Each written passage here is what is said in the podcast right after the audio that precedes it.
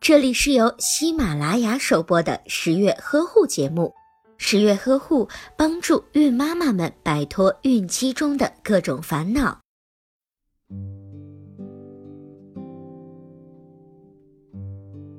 每个孕妈妈在孕期都要经历胎盘大冒险。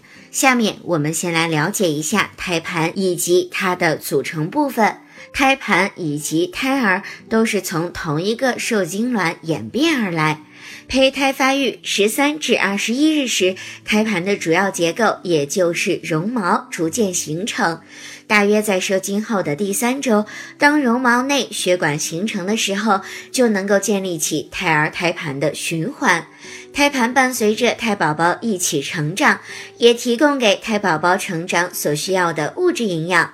胎盘的成熟度直接影响到宝宝的营养供给。胎盘的成熟度分为了四个等级，也就是零级、一级、两级和三级。十月君要告诉孕妈妈，通常在 B 超单上看到的胎盘分级，也就是指胎盘的成熟度。那么，如何顺利的度过孕期，并且产下宝宝？十月君呀，这就给孕妈们送上攻略。孕妈妈在怀孕的十二至二十八周时，要小心胎盘低置。一般怀孕初期发现胎盘低置，医生不会做特别的处理，只要求孕妈静养观察，禁止性生活，避免劳累等情况。到了怀孕的三十至三十二周，是胎盘成熟的早期阶段，还可以为胎儿传输营养。到了妊娠晚期，胎盘的功能是随着胎儿的成熟而逐渐减退的。在妊娠的二十周以后，胎盘的成熟度就逐渐的达到了两级，这个两级标志着胎盘比较成熟。妊娠三十六周以后，胎盘的成熟度接近三级，就表明胎盘的功能减退对了。三十八周时，胎盘进入到三级，标志着胎盘已经成熟，并且开始衰老。如果三十七周以前发现胎盘三级，而且加上双顶径的值以及对胎宝宝的重量过重，就需要考虑胎盘早熟了。这种情况就应该警惕是胎宝宝发生了生长发育迟缓。接下来，十月君要给大家科普一下胎盘的相关知识。第一，什么是胎盘老化？胎盘老化意味着胎盘的功能开始减退。如果胎儿发育成熟，就要提前分娩。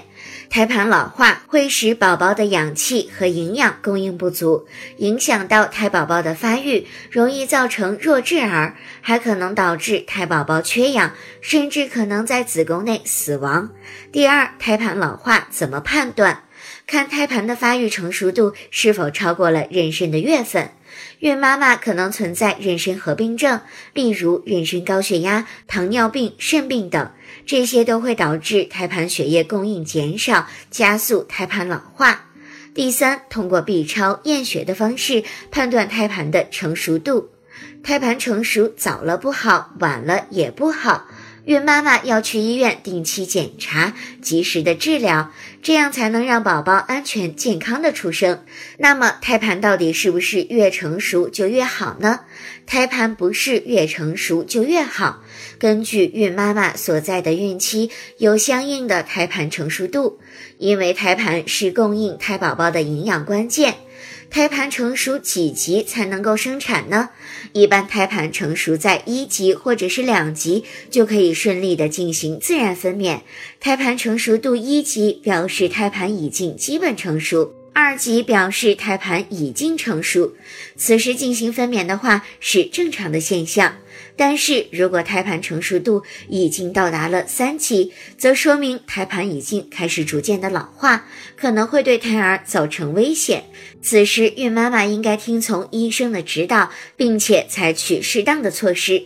十月君要提醒孕妈妈，在孕期要随时的进行检查，防止胎盘老化的情况，避免对胎宝宝造成伤害。